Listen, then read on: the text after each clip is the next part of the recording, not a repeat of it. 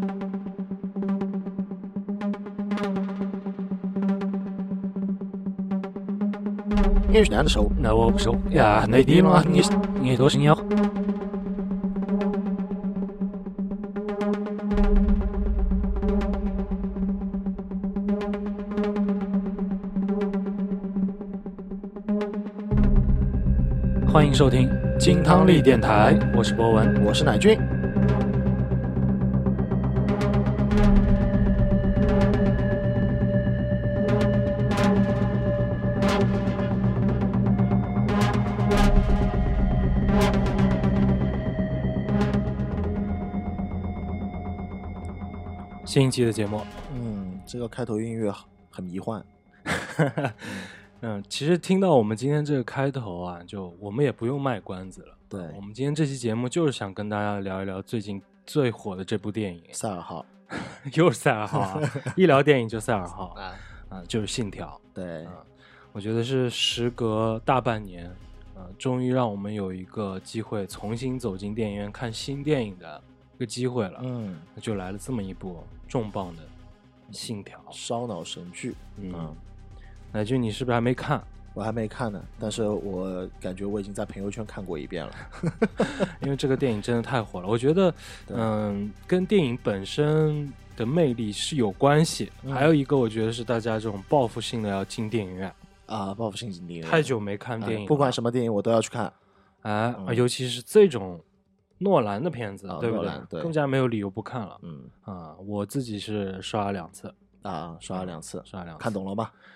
嗯，连自己在看，嗯再加上这种解说吧，啊嗯我觉得差不多了。差不多了。差不多了，但是我们今天这期节目啊，其实不是想跟大家去聊怎么去看懂这个电影，然后这个嗯剧情解析啊、流向啊是什么样子的，嗯因为他们做的已经太完整、太好了，嗯啊就细节都丝丝入扣。丝丝入扣啊嗯。，就是我们今天最主要还是要讲怎么买到便宜的电影票。还是搞攻略这块儿的，嗯，那我们今天其实不想去涉猎这个范畴了，嗯那我们啊、主要来说的话，应该今天更严格意义上来讲吧，它算是一期观后感的感觉，嗯。然后呢，在电影背后的一些呃理论基础上面啊，嗯我有一些呃我也蛮感兴趣的，我去查了一些，哎，没想到还查到一些蛮有意思的点，好，哎，来分享给大家，我们一起聊一聊。好，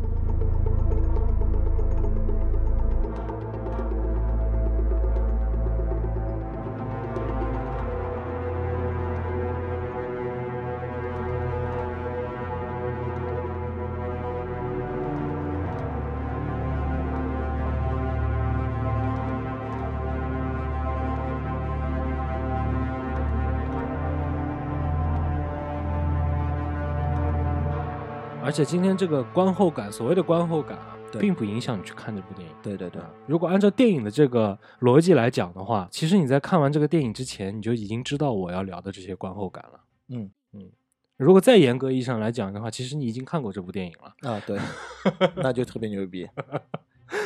啊。那我觉得一上来我就先说说我对这个电影看完了以后的一些感受吧。嗯因为我因为咱们做这个电台啊，多多少少会给自己，因为一年多了嘛，会留下一些习惯。啊、就是我在看这个电影的时候，尤其啊，被这个音乐吸引了。嗯这个电影的音乐真的是，当你看的时候，你一定要去特地留意一下这个音乐带给你的这种感受。这个跟我们平时去看，在电影院里面看电影的，它这个背景音乐还不一样。哦嗯，它的这个声音的音量啊，是比我们平时在电影院看的时候的音量还要高，它是刻意把音量提高了，所以它音乐就是很响嘛。非常的响。你一上来的时候，第一第一幕的时候啊，嗯你会明显的感觉到有点不适，耳朵有点不适应，嗯嗯嗯嗯有点吵嗯对，嗯因为声音太响了。嗯嗯，但你再往后看，等你耳朵适应了以后，你就明显能知道了，他为什么要把这个音乐放这么响。嗯，啊、就我们刚才开头的时候，不是也用了一个它里面的一个片段嘛？对，啊，它其实因为这种压音乐本身这种合成器这种电子乐，再加上这种强拍的这种鼓点，嗯。它就是要给你一种非常强的这种压迫感，嗯嗯它让你瞬间就能进入到这个电影的环境当中，嗯。让你去体会这个主角在这个电影里面执行任务的时候，这种紧张、啊，这种紧张的感对觉，对对，嗯，嗯，其实这个还挺去激发你的这种荷尔蒙的，好呀，嗯，这可以，越看越爽的感觉，嗯嗯。嗯，被这种压迫感的这种音乐啊带来一种，而且它这种，嗯，它对于这种嗯合成器运用的时候，它这种拍子用的是非常的不规律的这种呃不和谐音嗯啊、大量的去堆砌，而且是非常节奏感快的去嗯堆砌这个不和谐音，嗯所以听得你非常紧张、嗯嗯嗯嗯纠结、嗯揪心。嗯，这个氛围一开始就帮你打的特别好，我觉得这个氛围就是一上来就嗯嗯，妥妥的安排好，而且啊这个视听感受是第一次的。嗯以前在电影院里面会感觉得到，哎，这个音量，因为你在电影院里面嘛，它的首个音场的环境啊，包括它的杜比音响环声对啊，什么的，本身就已经很震撼了。嗯，嗯，但是如果他把这个音量再拉上去了以后，不得了，我的妈呀，这个确实是值得去好好去感受一下的。好嗯当然了，有很多的这个影评人们已经聊过了嘛。嗯其实我们听到这个电影里面啊，嗯、因为我们知道这个电影里面它会有一个正向的时间和一个逆向的时间嘛。嗯对对对对，他在正向的时间的时候呢，这个作曲家帮他做的是正向的音乐。嗯，到了逆向时间了以后呢，他就把这个音乐直接倒转，嗯，哦，当然还完全不影响，不影响你的听觉感受，是吗？因为它做的时候，它本身就是一个对称性的音乐，啊对称性的，音符，啊好酷。啊，它的鼓点、它的节拍、它的音符卡着的都是可以正向、倒向听，不会有很哦这么明显的这种嗯嗯嗯嗯，不适感。嗯，不像我们刚才节目最前面 放的那一段，嗯嗯，明显就是把中文听成了俄语的感觉嘛。对嗯，但是，音乐不会，哎，这是他比较很酷，牛逼的地方，很酷。嗯，这个是一点吧，但是我觉得还是还是最终最终落在了就是听感上，嗯嗯嗯，嗯，电影院里面本身就那么牛逼的音像效果，对，你再加上这种音量一下抬上去，那种感觉就实在是，我就明显的有一种物理感，就是被这个声音压住了。有种物理感，你这个描写的非常抽象。那什么时候有一种英语感，有种体育感就是我的身体被压住的感啊觉，啊，嗯挺好的。就反正上来诺兰就领着你们走了，嗯，对，一上来你就没有，根本就没没有自由，没有自由，你没有自由。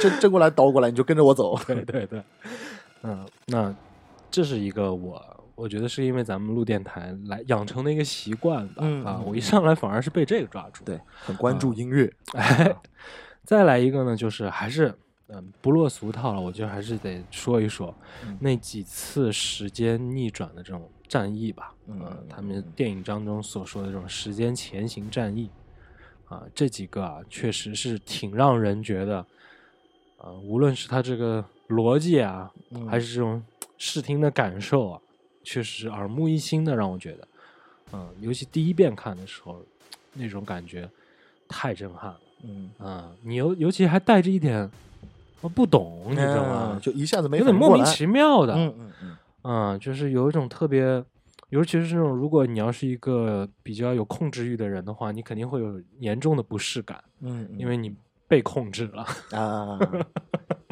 控制啊，嗯，这里我们应该放一首《控制》哎是吧？法兹啊，嗯，而且你看过不少谍战片，你应该其实是有一个心理准备的，你知道如果要开始正面刚作战的时候了。嗯那个场面一定是会让你爽的。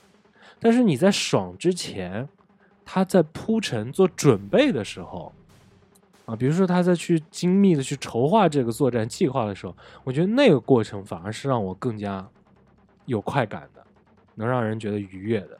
嗯，嗯，就类似是一种前戏的感觉。前戏的感觉，对，就你在准备的时候，其实那种感觉会让你觉得更加期待，哦，好兴奋啊！他接下来要做这些事情，但是他的准备、筹划、对，计划，嗯，很嗯酷的感觉，哎对吧？这个是让我觉得我我一直看谍战片会关注的地方，呃我的感受就到此为止了。接下来就是跟大家其实是差不多的，我们都会有一些疑惑啊什么的。那在现在网上其实已经有很大量的这种视频资料去帮助你梳理这个剧情了，啊，教你怎么看懂这个电影啊，嗯，我觉得应该不难，嗯，大不了你再去多刷几遍嘛。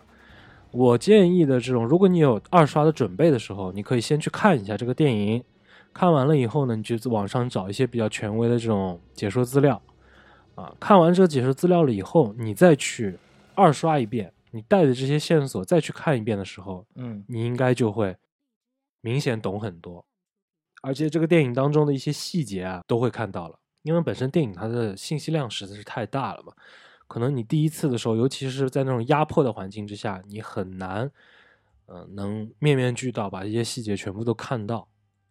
尤其诺兰他本身就是一个喜欢做这种，嗯、信息量堆砌的导演嘛，所以说，我觉得二刷还是有必要的，会有全新的视听感受。嗯嗯，那反正既然网上都有这些资料了，那我再去感受这个电影的时候，再去看，嗯，接着解说资料的时候，就会明显的有一种感觉，你知道 是种什么感觉吗？就是就像是这个诺兰导演给你出了一道一元二次方程的题，解方程的题，嗯嗯让你去解这个方程。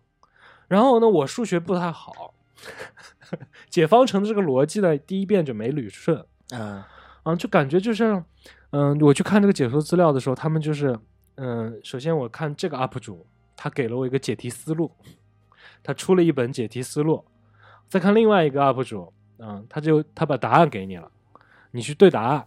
啊，所以这种感觉真的是，嗯、久违了，我已经十多年没有干过这种事儿了。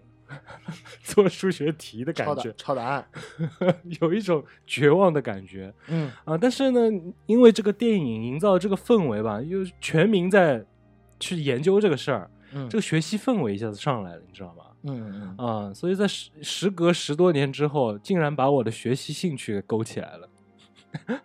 我也做了点这种事儿，我去回过头来啊，看完电影以后，二刷完以后，我还真上网去找了很多关于这部电影背后的一些呃创作逻辑的基，嗯、怎么讲呢？就是基础吧。嗯嗯嗯，没想到还真发现一点好玩的东西。哦哎，今天可以拿出来跟大家分享分享啊。好，嗯，啊，我们就从头开始说嘛。首先，这个电影它一个理论基础，我们应该都知道，它说的就是一个商这个事儿。嗯嗯，那什么是商呢？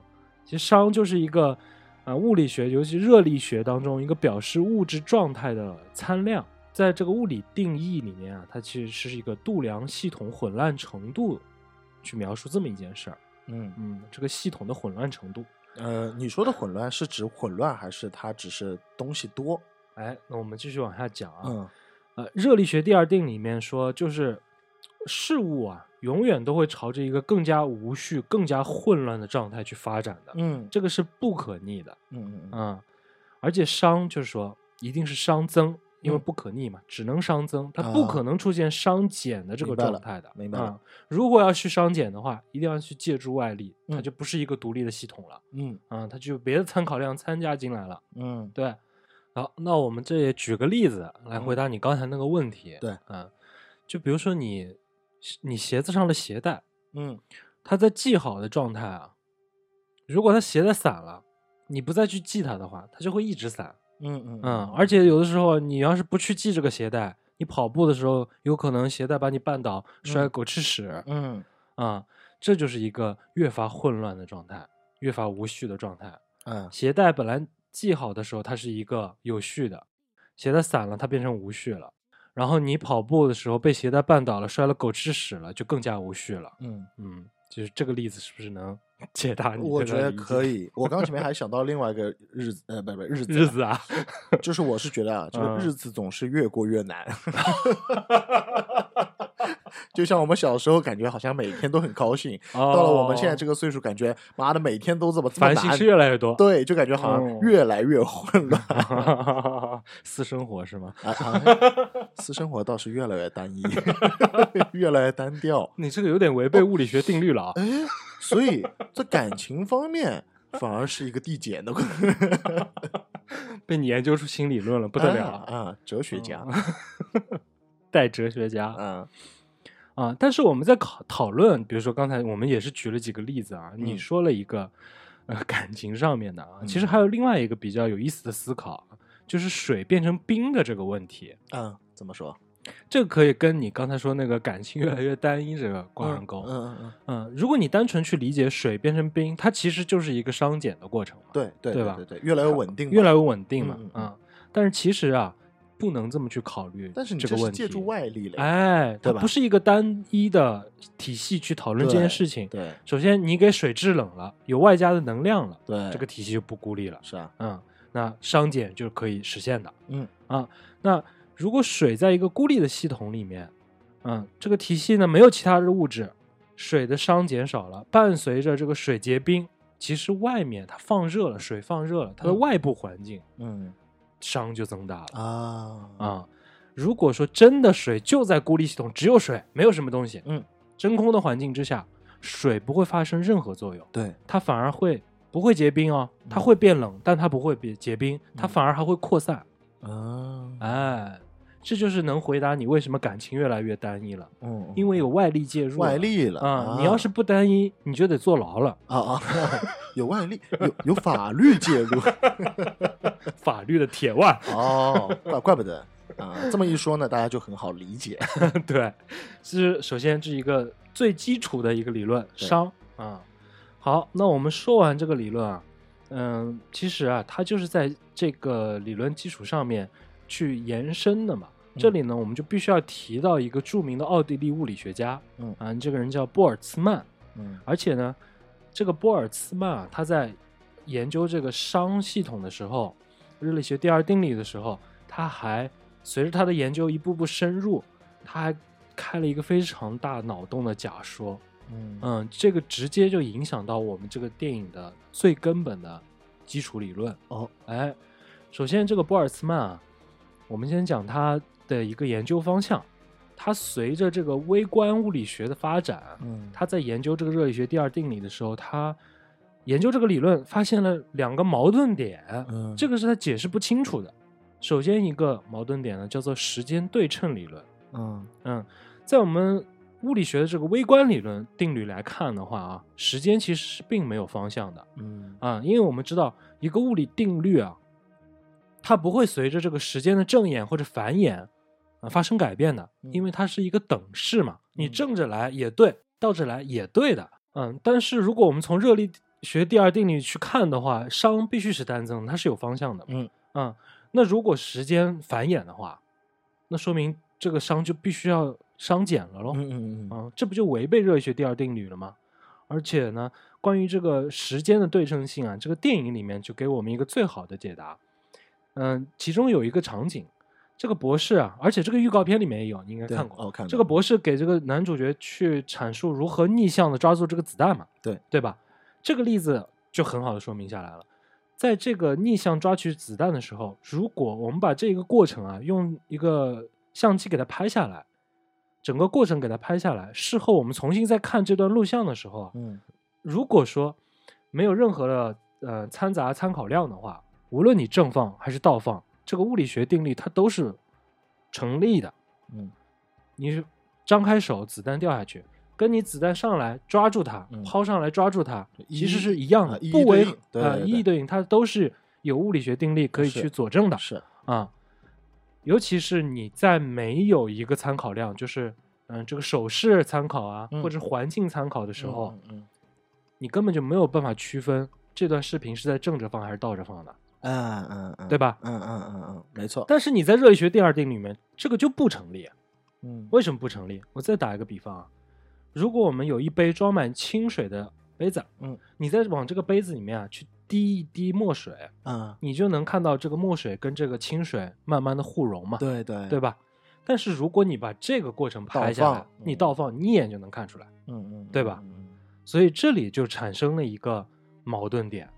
我们既然说，嗯、热力学系统都是从这个微观粒子去慢慢慢慢影响它的，嗯从微观到这个整个的整体嘛，嗯那微观粒子它是满足时间对称性的，为什么对于一个整体而言它就不存在呢？嗯嗯，这是他发现的第一个矛盾点。嗯嗯，好，第二个矛盾点啊，叫做时间之箭。刚才那个叫时间对称，这个嗯叫时间之箭。怎么去形容这个时间之箭呢？如果我们把这个时间维度去类比一个空间维度，嗯嗯嗯，怎么去理解时间、空间这两个维度是可以类比的啊？我们去看诺兰的上一部电影《星际穿越》，啊啊啊啊 啊他会给你解答。啊！那个到最后的时候已经已已经起飞了。对，所以说嘛，就是其实时间这个和空间维度，它嗯是可以类比。对如果我们把它类比的话，时间首先是有先后的，那我们就类比于空间的左右方向，嗯嗯好吧？那在微观的这个物理定律里面啊，这种类比其实就是没有压力。我们刚才也讲过的啊。首先一个，你在空间分左右的时候，我们可以向左走，我们可以向右走，嗯对吧？我们可以向左看，我们可以向右看，嗯，这个是没有分别的。对，啊、但是时间就不行呀，哎，对吧？时间先后，它一定能分区分的。对，后面的叫历史，前面的叫未来，对对对，对吧？所以左右时对称性，先后明显就没有对称性嘛，嗯对吧？而且是说时间，我们回忆只能回忆历史啊，我们不嗯可能回忆未来啊，对对对对对吧？所以在这两个呃矛盾点上面，这就是这个波尔兹曼发现的。嗯啊、他觉得这个热力学第二定律有 bug 嗯嗯嗯啊、但是啊，这波尔兹曼其实他发现这个问题呢，并不能让他高兴，这也并不是让他兴奋的一件事儿啊啊。怎么说呢？他一生其实他都是非常信奉这个原子理论的。嗯嗯在我们现在这个时代去看原子理论，其实稀松平常，大家现在不都在研究这东西吗？微观粒子嘛。对，但是在那个时代，其实并不是这样的。在嗯那个时代，原子还没有被发现，嗯，所以他的提出的这个研究方向，它有三个研究方向，一个叫做分子运动啊推导出来的热热力学定律，嗯。还有一个就是热力学定律归结成为动力学的统计结论，嗯。再一个呢就是完全可逆的动力学理论找不到不可逆的根源，这是他三个主要的研究方向。当时，嗯。但是他这种研究方向对于主流的这种物理学界来说的话，他就顶多说是在空想啊，啊，他就在那边创作了。对对对，因为他的理论基础原子没有，嗯你在研究一个根本就没有的东西，嗯你在延伸这些东西干什么？嗯嗯嗯所以当时呢，就很多物理学里面的大佬，学界的大佬就跟他要杠，嗯就怼他，嗯他们就说了你，就像我说的，原子都还没发现呢，你在佐证什么？佐证个毛啊！嗯，就你吉他还没出来，你在这边玩摇滚了，这个倒是真的，你还想混我们摇滚圈？啊？好，那这个当中就有一个人，就是把他怼得非常难受。嗯。啊、这个人叫洛施米特，嗯。他当时呢就给他提出了一个叫洛施米特悖论。嗯。这个悖论是这样的啊，如果这个热力学的性质真的是大量微观粒子所表现出来的一个整体性质的话，嗯。那么对于一个系统，如果我们把它速度全部反向，它一定会沿着历史原封不动的就返回到起点。对，那么这个过程当中熵就一定会减少，嗯，对吧嗯这不就又违背了热力学第二定理了吗？嗯啊，我们刚才所说的，它的这一切的研究方向都是基于在热力学第二定理的这个基础之上的，嗯只不过他觉得有原子成分，就刚才说的那两个矛盾点，嗯所以他想去把这两个事儿给它逻辑理通顺了嗯啊。但是这个悖论一出来，他僵掉了呀。嗯他认为你要是想把这个事情研究透，那我告诉你这个悖论，你把这个悖论证实它是可行的，嗯，那我们就接纳你。但是这个东西它不可能呀，当时没有这种环境帮他去研究他所说的这个悖论，哎，电吉他终于学会了，但是音箱没有，弹出来还是空的。完蛋。所以说啊，他当时呢，就等于说他一个人在这个物理学界里面，嗯一个人怼一百个人，嗯嗯，大家都不承认他，是，他就一个人又他又想坚持自己的这个想法，其实 说白了就是再回到你刚才那个嗯说的啊，我是一个嗯、呃研究是电吉他的人啊，然后我还在研究用电吉他去玩摇滚啊，对，啊，但是呢，所有的人都认为没有电吉他吃亏，是啊，啊对，啊那其实我是个玩音乐的了，嗯我想进入到音乐圈的呀，嗯，我想跟大家一起参加东方风云榜呀，对对对对对对，然后人家不带你玩，嗯，因为你啊不会，啊你是玩什么东西？这根本就不是音乐乐，不是乐器，对对对不对对对对对，所以他这一生就是这么过来的。可怜，嗯，他虽然是一个在研究非常前沿物理学的人，嗯但是物理学界不接纳他嗯嗯嗯嗯，啊。最后这个事情就让他非常的难过，还患上了抑郁症，最后还自杀了，啊，一个悲剧结尾。嗯嗯嗯。嗯，然后呢，在这个过程当中啊，他去寻求哲学，啊，这这疏导很正常，所有的这个科学界的人到最后都会变成哲学，嗯，但是他更加可怜，就是这个哲学啊没有帮他疏导，嗯。哲学理论啊加重了他的抑郁症。哦，这个人挺轴的，反正。嗯嗯嗯那就挺可怜的吧？嗯，因为他最后啊，就是这种精神状态已经极度不稳定了，嗯他都根本没有办法去工作了，嗯，他就是离开学术研究了，啊最后就没有精神支柱了嘛，所以他就自杀了。嗯嗯，我觉得这挺可怜的啊。，对对，好，那我们继续再去讲他的这个呃所研究的这个理论方向啊，因为这个当中啊，我不知道是因为他最后精神状态不好，还是说他、呃实在找不到一个能够研究的方向的时候，他开的那个脑洞啊特别有意思。我们先把这个铺垫继续往下讲，因为有了这些矛盾点的时候啊，那我们又没有办法说去完全推翻热力学第二定律，因为热力学第二定律已经被宏观证实的嘛。嗯嗯嗯啊，但是呢，他又想，他又感知到了这种，嗯，有熵减的存在，就是有这种微观理论的不和谐和矛盾。嗯嗯嗯那怎么去弄呢？哎，他就想到了一个平衡点，他用这种统计学、热力学统计学去归纳这个热力学第二定律。怎么说去这个统计学呢？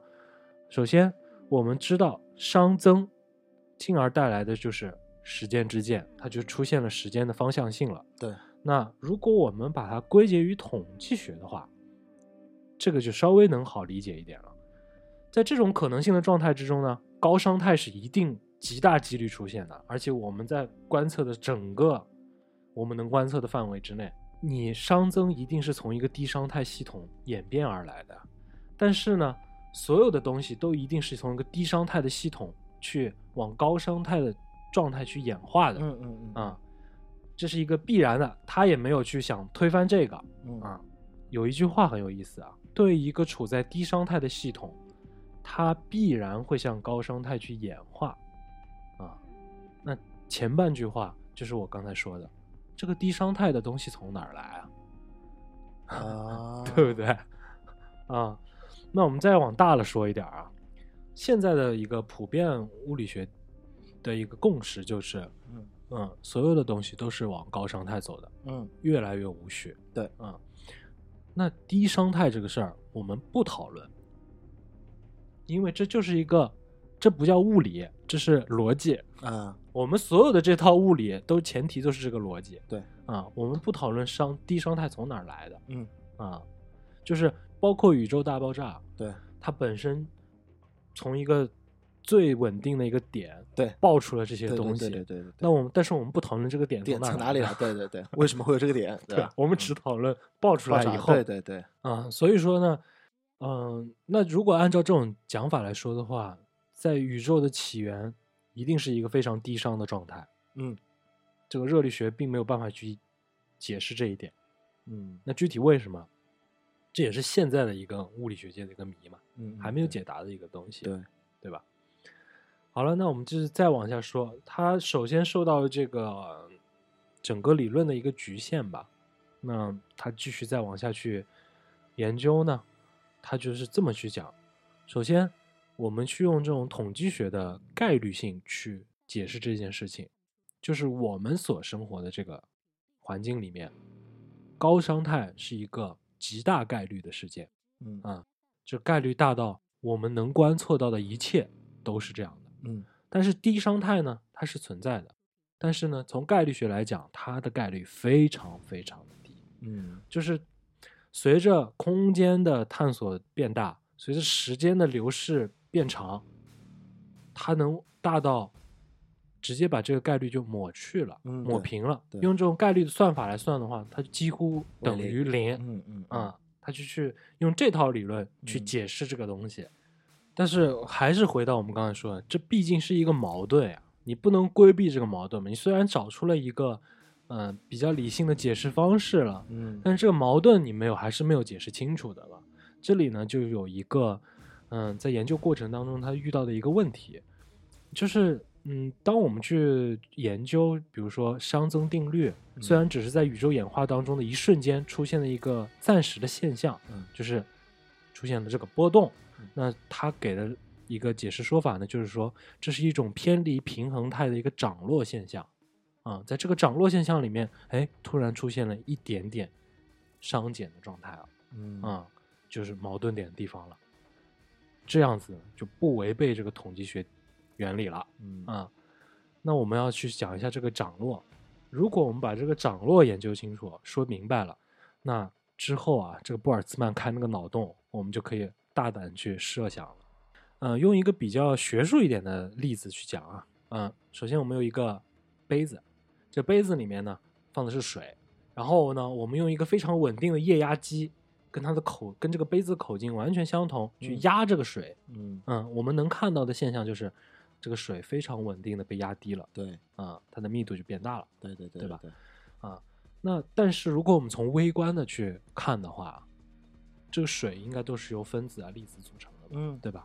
那我们就会从微观的角度去看这个液压机的表面，这跟这粒子啊在疯狂对撞嗯。啊、那我们就在想了，我们现在看到这种平衡态呢，是正好正作用力和反作用力同一时达到了一个平衡的时候，我们能看到这种状态。对，但是如果你从微观粒子，它的量参考量够大，对，它如果要是出现一个这一时间这些粒子都没有撞这个嗯表面的时候，嗯或者是有一部分是大部分的粒子撞了，有一部分小部分粒子没撞，嗯或者是在方向性上面出现了问题，左边撞的多一点，右边撞的少一对点。对对对对其实这个时候从微观的角度来看，液压机的表面是不平衡的，它是有波动的，对对对吧？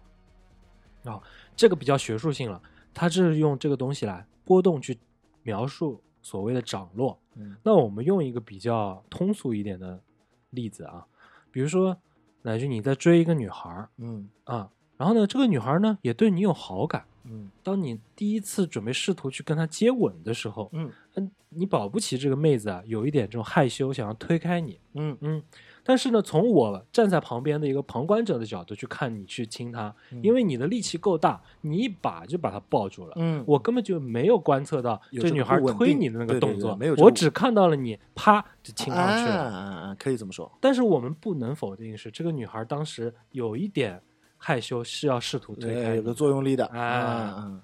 所以说这就是叫波动。啊。如果我们去这样理解的话，好，那如果我们再去深深层去讲这个嗯。波动的涨幅，如果大的话，会啊是什么样子啊？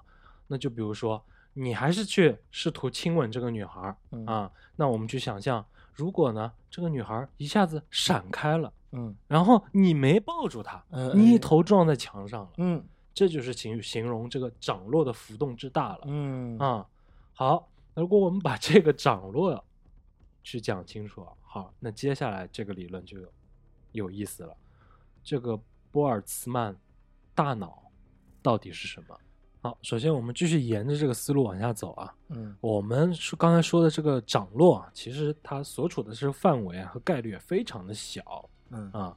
那会不会是因为只有我们能观测到这个很小的这个范围里面嗯出现了这种涨落？嗯，所以我们会，嗯、就是认为这个世界都是这样的，或者这个宇宙都是这样的。对，啊，那其实会不会有一种可能，就是说，嗯，整个宇宙环境当中都是一个我们所说的这个反面，都是一个平衡态的嗯嗯啊，只有我们现在所处的这个地方小小的出现了波动。嗯让我们产生了这种错觉啊。那我们再往小了一点说，是不是就是因为我们地球出现了这种观测到的涨落，所以我们才会说哦，宇宙也会有涨落呢？嗯啊，这样子我们再会套回这个概率学当中去讲的话，其实我们才是那个小概率嘛。嗯，只不过我们没有看到更多大概率的东西嘛，对，我们才会觉得哦有矛盾。嗯嗯，嗯如果说这个情况可以小到这样的一个程度的话，那其实我们并不需要观测，嗯、地球，并不需要观测银河系，那我们只要需只要仅仅需要一个大脑就可以了。只要我们有这个大脑，嗯这个大脑发出的一些小的涨落，或者说大脑看到能观察到的一些啊、可能是有矛盾的物理定律，这个大脑的波动就完全符合我们所说的这个概率学的理论了。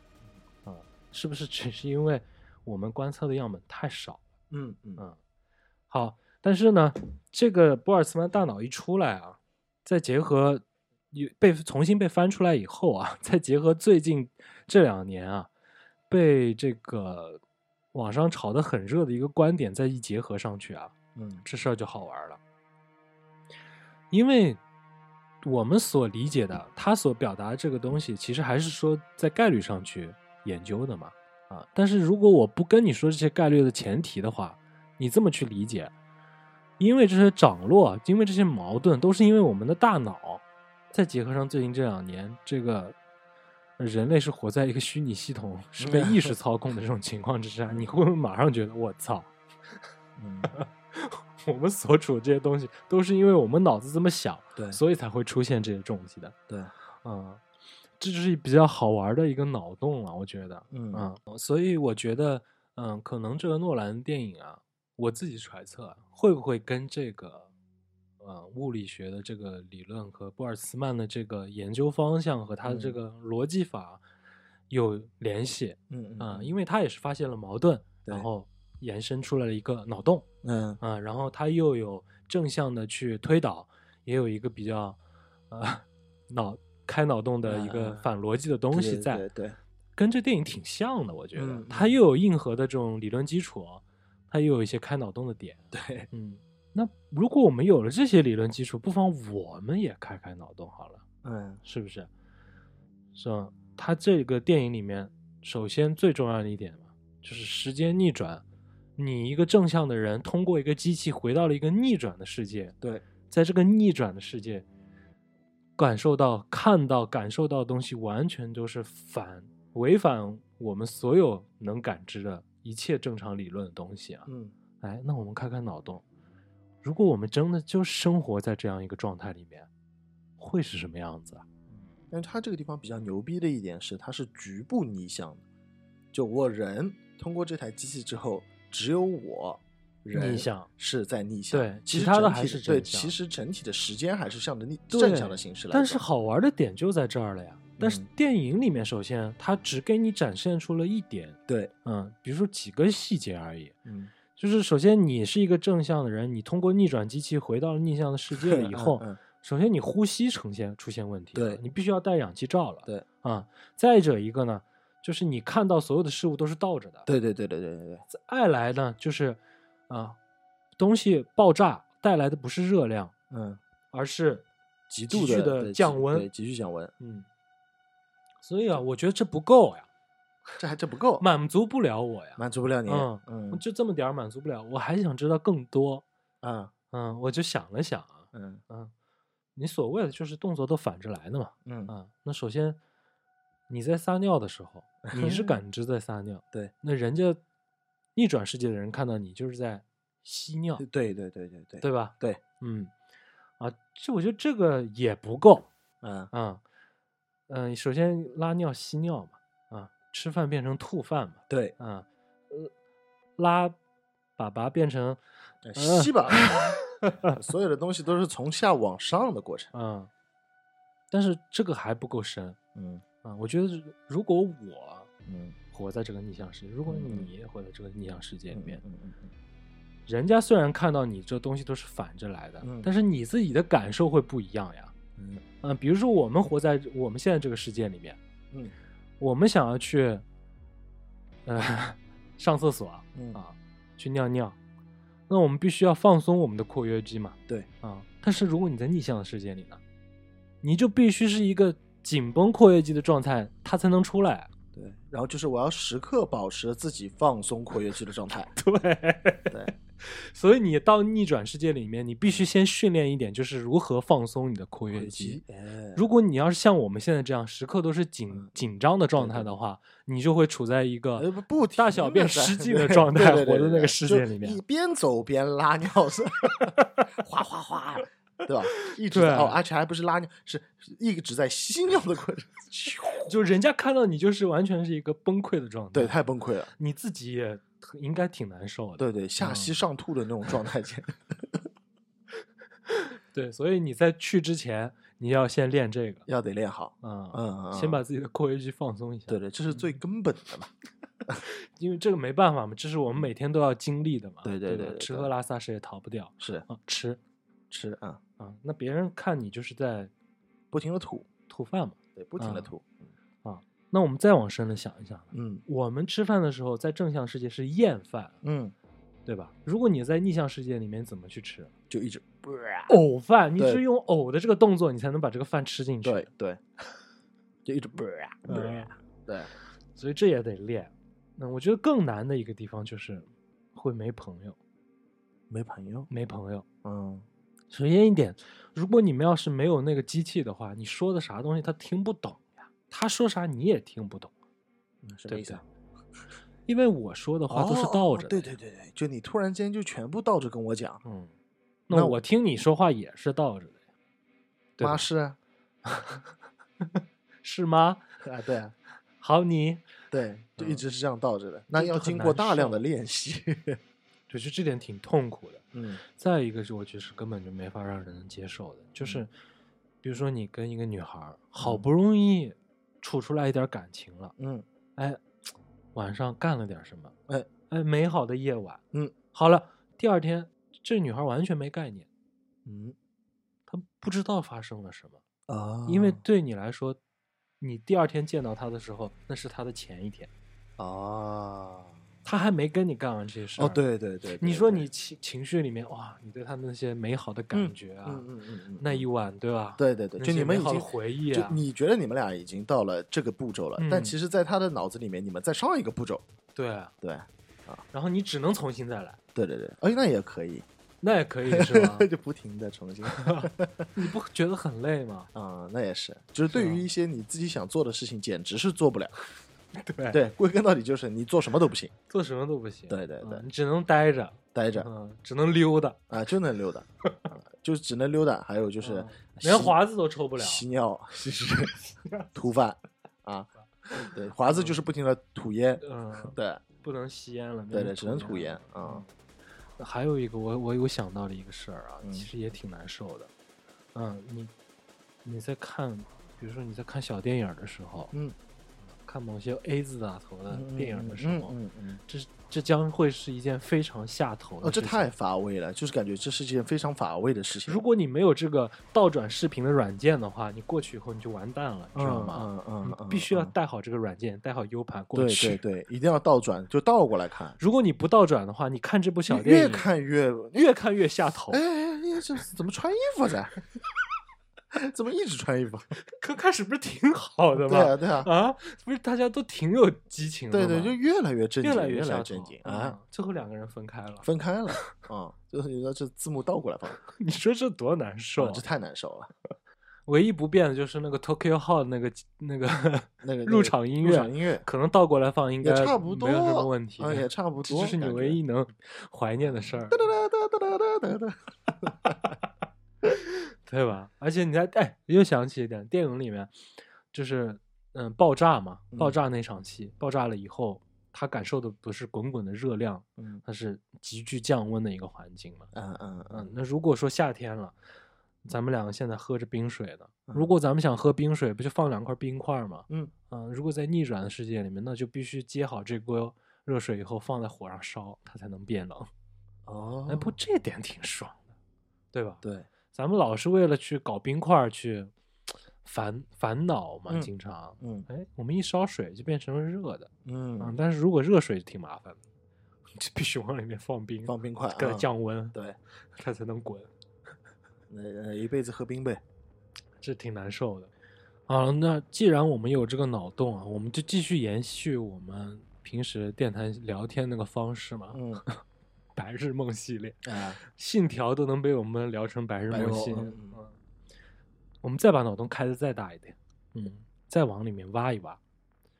电影里面说到，因为这个是所有的世界逆转啊，都是依靠一个演算机的存在。嗯如果演算机启动的话，整个世界就不是只是你了，嗯，整个世界都会开始逆转，对，都开始处在一个逆商商减的状态了。嗯嗯嗯啊，但是呢，它有一个前提，这就是在电影背后我的理解啊，商减和逆商会导致跟正向世界、逆向世界和正向世界碰撞，然后嗯产生湮灭啊、嗯嗯嗯但是这个我觉得湮灭的过程不会马上发生的，啊，它不会是一瞬间的，嗯，因为你必须有一个相遇的过程。嗯嗯，对吧嗯嗯那我就在想了，如果我们活在一个逆商的世界里面，嗯，我们人会是什么样子的？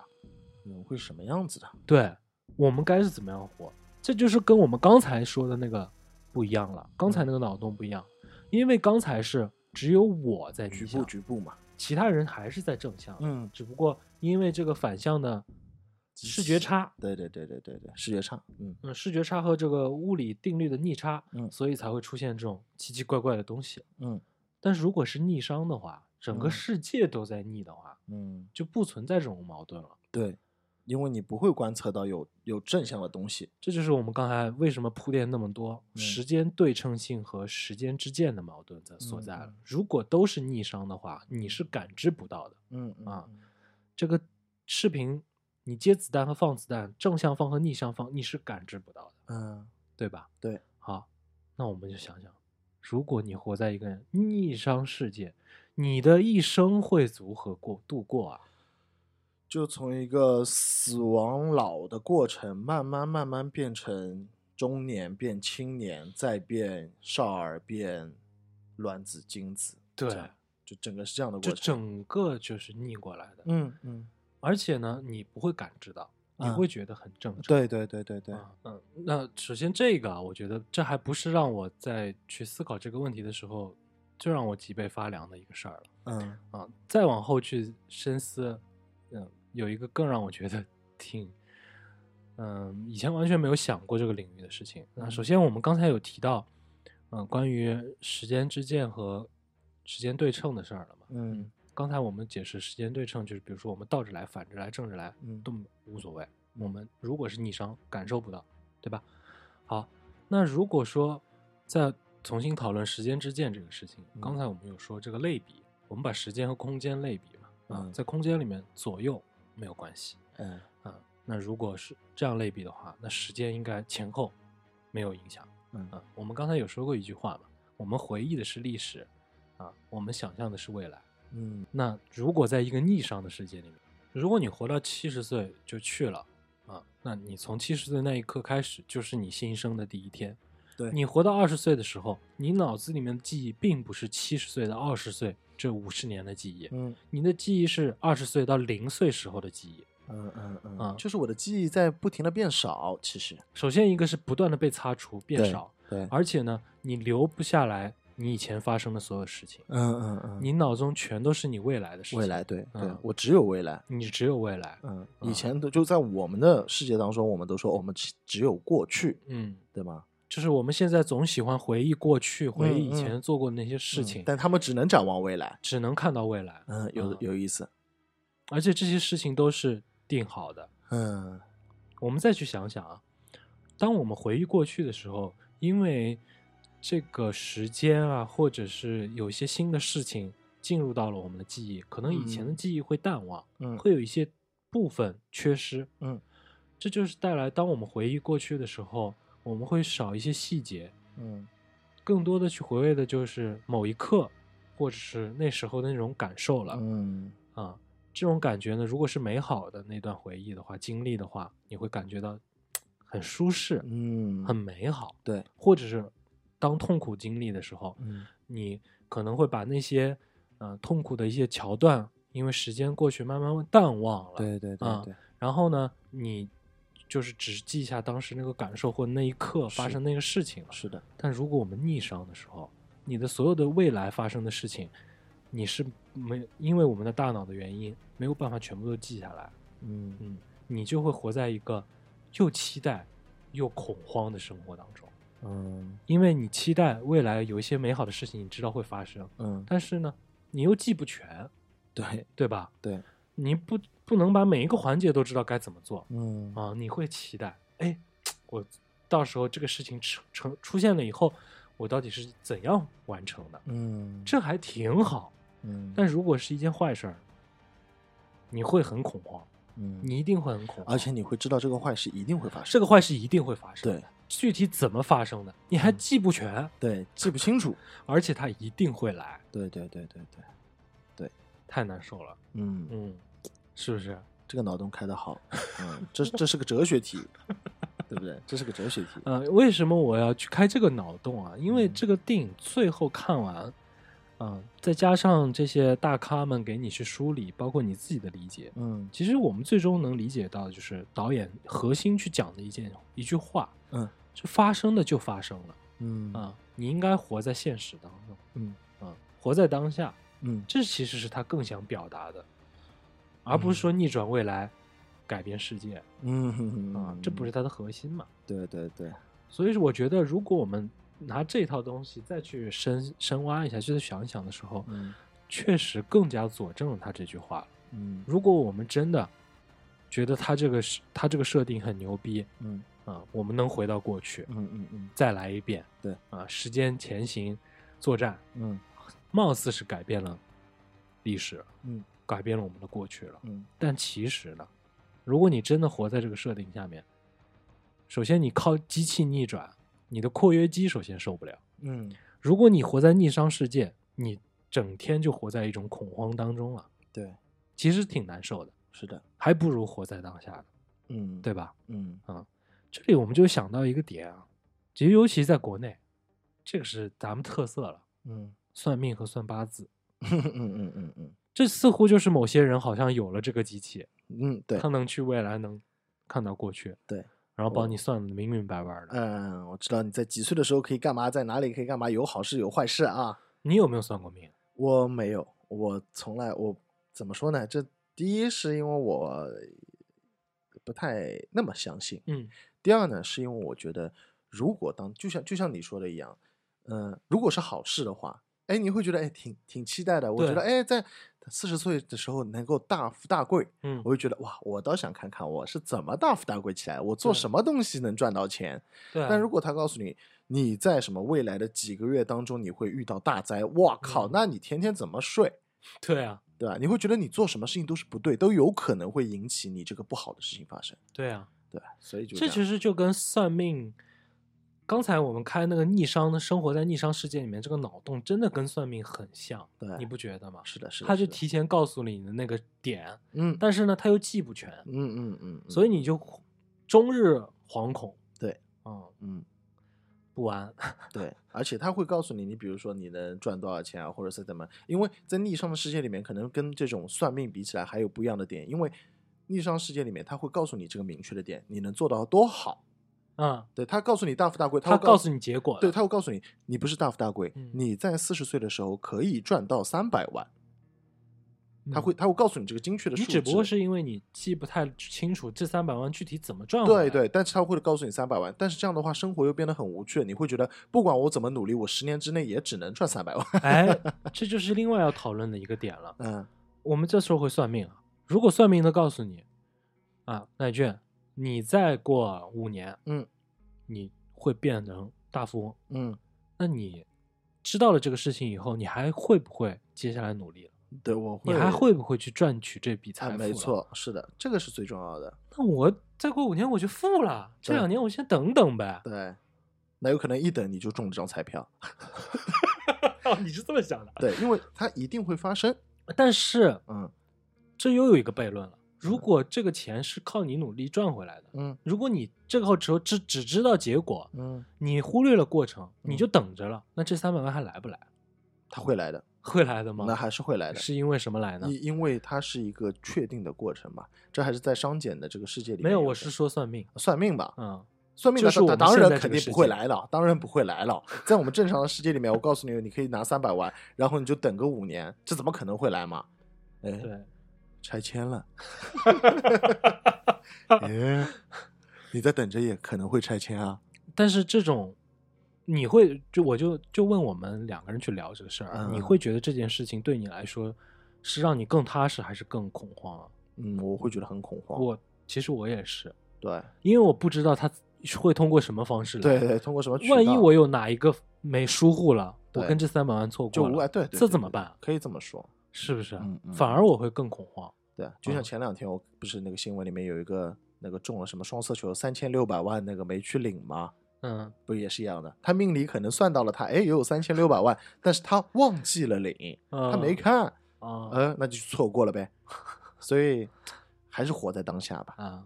其实越想这个事儿，其实越好，是吧？是的，啊是的，是的。嗯，还有一个我觉得让我感受到的，嗯，这尤其就像是我们在看一部电影，嗯呃，他给我们传达的这个观念啊，你去想一想，我们看一部电影或者去看一部小说嗯，啊、尤其是电影呢，就是这种超级英雄类型的电影，对，在我们看这个电影的时候，其实你早就知道结局了，他一定会赢嘛。正义一正义一定会战胜邪恶的，对对对，啊，嗯但是我们为什么还是会这么乐此不疲的去看这部电影？嗯。如果按照这个理论来讲，我们都知道正义战胜邪恶了，嗯，怎么看它都是正义战胜邪恶。对，哎，这就是这个电影作者和小说作者牛逼的地方了。嗯。嗯，他告他能让你知道正义是战胜邪恶的，对，但是他在这个电影的过程当中，他带着你，他给你留下了我们之前聊过的一个话题，他让你保留自由意志，参与到这部电影当中，嗯。去跟着主角一起前行，去走这个任务，走这个故事线。嗯因为了你的自由意志的参与，你的参与度极大的增加，其实那个结果反而不重要了。你在看电影的这个过程当中，享受的就是跟着主角一起行走在这个故事线上的那嗯种感受了。嗯嗯啊嗯如果在这个过程当中出现了一些反转，出现了一些惊人的逆结局，哇，你会出现刚才那种状态，嗯很惊讶，嗯还会回味，嗯嗯嗯嗯，就像复联三一样，对吧？对吧？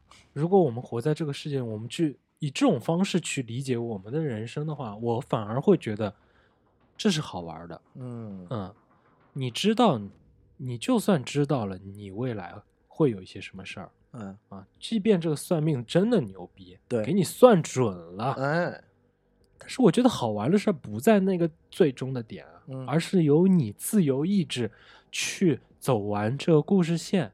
嗯。这个当中会有一些反转啊，会有一嗯些嗯逆向啊，对吧？这种情况不不不稳定的情况发生的时候，对对对。你经历完了，嗯。那才是，就像你看一部好电影，看了一部好小说以后，嗯带来最终那种哇的感觉，很哇塞的感觉。那我再说一个更哲学一点的话题，哎呦，好吧就比如说我们人生来都知道人会死，嗯我们知道这个结局，嗯，就所谓的宿命论嘛，没有人逃得了死亡这个结局。对对对，但是我们其实，在享受生活当中的每一刻，我们就在我们其实就在去演绎自己，就像我们就去走这个段人生的路，我们参与在里面，嗯我们去感受、去感知、去总结，其实嗯就像这样子一条路一样。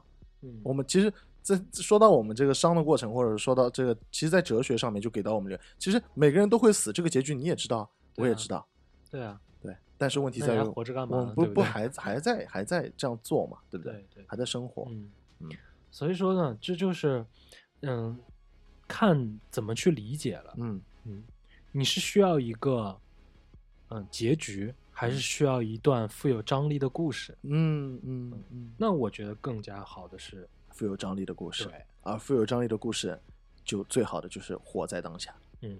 嗯，这更好的去把你自由意志融入了，又把你的经历对。放进去了，又把嗯。你的体验放进去了，嗯嗯嗯，这些东西加在一起，这远远要比宿命论给你带来那种恐慌或者是期待，嗯，要来的更加让人舒适。是的，我觉得这一点会是这个电影点睛的地方。嗯嗯嗯嗯嗯嗯嗯，我我们经常在这个电影解析里面，首先看到人们去讲一些这个电影可能有一些 bug 啊，或者是体体验不好啊，没有《嗯盗梦空间》来那么嗯爽，那那是的，《对吧？盗梦空间》实在是太爽了。但其实《盗梦空间》落到最后的时候，它的主旨也不是让你去进入梦境啊，或者怎么样的。嗯嗯，他们其实所有的人都想回到现实，嗯，对不对？对，所以说，嗯、还是去更加理解它深层次的这个东西啊，才能更加让这个电影带给我们那种除了视听感受之外呢，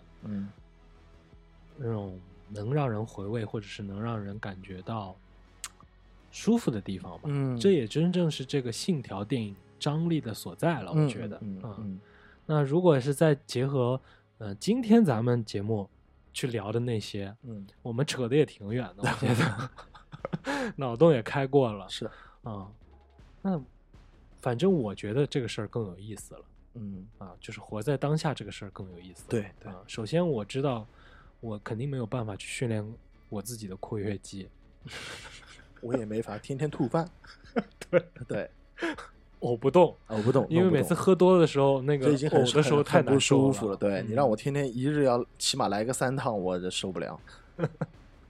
但是我哎，就突然想到一点啊，我岔开来聊聊，这反正节目最后咱们再闲聊两句。好，如果说活在逆商啊，反而喝酒啊变成一件好事儿了，喝大酒，越来越清醒。喝大酒变成一件好事儿了。对对对，就越来越清醒哦，这件事儿不好，啊，不好这件事儿不好啊。我说的是喝大酒对身体不好，啊，就但是在逆商世界里面身体越来越好，越喝越好。越喝越好，你喝的少了反而反而头晕，嗯嗯嗯，你就只能往大了喝。啊，越喝身体越舒服。这跟咱们越喝大了越清醒，嗯，这跟咱们其实挺需要这种挺好挺好，状态的我也需要啊，这肝越喝越好了，对吧？嗯，其实你你你别说，你那个酒吧就有点像那个逆转时间机器，哦圆形的吧，啊，圆形哇，把你困在当中。圆顶的嘛，吧？对对对哎，如果你那个就是你那个酒吧就是那个机器的话，嗯，有两个，我也有两个门。你一逆转，然嗯后你今天晚上你不管招待多少客人，你都喝不大，哦，那你越喝越健康。我操！赶紧开起来 这是开自就突然想到了一一个事儿啊。嗯嗯嗯，是的，嗯，行啊，那我觉得这这个电影啊，已经上映了有小两周的时间了嗯，啊。南俊，我建议你赶紧的好啊，等忙完这忙完这个阶段，对对对对对，带着我们今天这个电台聊这些事儿，你再去看，我应该会想听听你还有什么别的感受。行行行到时候咱们再聊聊，好，好吧？嗯那今天咱们这期节目啊，就以这个角度去把《信条》跟咱们朋友们一块儿去聊一聊，嗯好吧？啊，那如果说听到这期节目的朋友们想跟我们一起去。啊，讨论一下《信条》这部电影啊，你有一些自己的一些观点，或者是我们讲的这些东西里面，你有一些啊不同的观点想跟我们讨论的啊，其实是非常欢迎你在节目当中给我们留言，或者是来到我们的官方金汤力电台的微博跟我们去讨论，或者加入到我们的听友群，跟我们一块儿来聊聊天，聊聊这部电影，我们非常期待，好吧？那我们今天这节目就先到这里，拜拜。拜拜。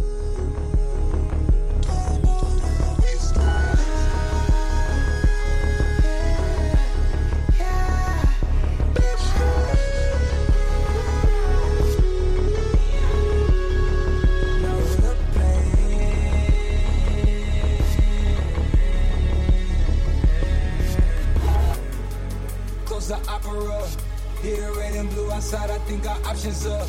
I'm a round the map, I had to line it up. I be swerving on the waves, it's like a line of us. Moving verse on my turf, I'm out of line. I put in work, I draw the line and cross it first. I need the time, I need the search. It's just like wine make it work. Skirt, skirt, in a verse, skirt, skirt. Round the land, Boeing jet, make it land. It's slow motion when I dance. In your eyes, I see your trance. I run away and then you prance. If I show the hideaway, will you hide out and let it blame? Ain't no time, I fix the scams. I know.